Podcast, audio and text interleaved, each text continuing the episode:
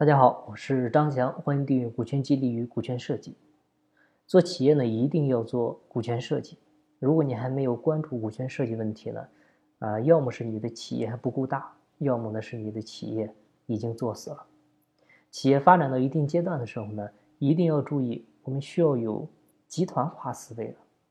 啥意思啊？就是我们随着企业发展，员工人数越来越多，企业营收。越来越高，企业规模呢越来越大，啊，我的企业里呢，比如说既有生产，又有研发，还有销售，各个部门呢非常的全，那这样的企业发展起来呢会越来越重。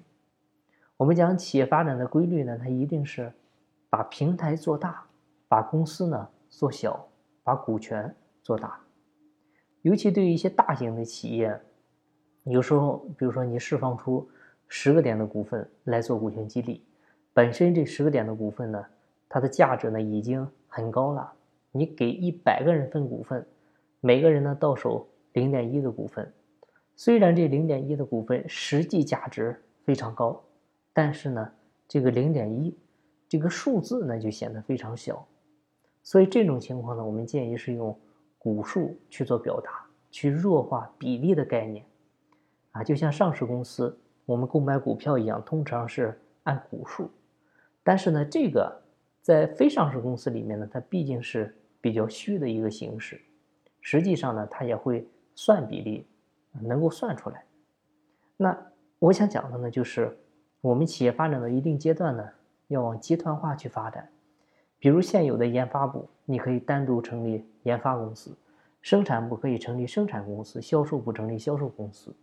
那这些研发公司、生产公司、销售公司，都是作为我集团公司的子公司。之前生产部的人呢，啊，在生产公司持股；之前销售部的人在销售公司持股；研发部的人在研发公司持股。这样的好处呢，就是第一个就是你会发现，他们每个人的持股比例变大了。之前呢，在那个公司，我可能只能占股零点一个点。那挪到子公司里面呢，啊，起码能够翻十倍吧。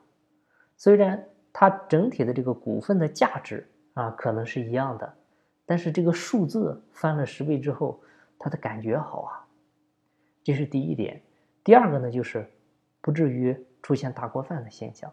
就之前呢，我们大家都是在一口锅里，现在呢，相当于是各自分了几个碗，哎，最终呢，大家手里能拿多少？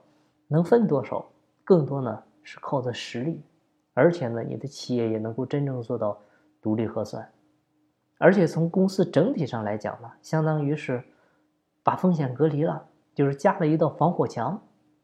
啊，啥意思？就是如果说我们单个板块公司出问题，它不至于被一锅端，因为它毕竟都是独立的法人主体啊。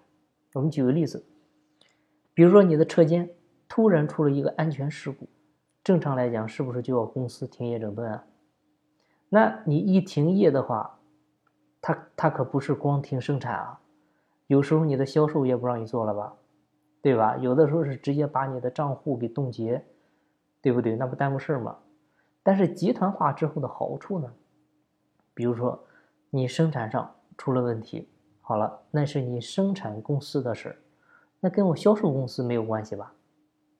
那么销售公司该怎么卖货还是怎么卖，它顶多呢是影响了你的一个发货的及时率问题，所以呢它不至于给你一棒子打死，不至于给你一锅端了。这个是从风险的角度谈的。另外的话呢，从税务的角度呢，你多个公司跟一个公司纳税，它应该也是有不同的吧？这个就不必多说了吧。所以你看，它是不是把平台做大了，把公司做小了？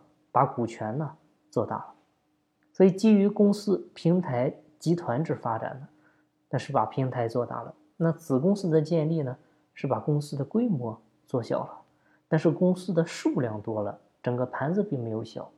然后股权做大了，是每个人持有的所在公司的股权比例数变大了，它的直观感受呢更好了。所以呢，建议啊，我们凡是研发、生产、销售。一体的公司，企业呢发展到一定阶段啊，就可以结合实际情况啊，考虑往集团制、平台化发展啊，如果已经有集团发展计划的企业呢，也建议提前搭建定增架构，因为越往后整个的税费呢会越高。好，今天的分享呢就到这儿，有更多股权或者管理方面问题，欢迎加我微信详细沟通。金不在西天，金在路上，我是张翔，下期再见，拜拜。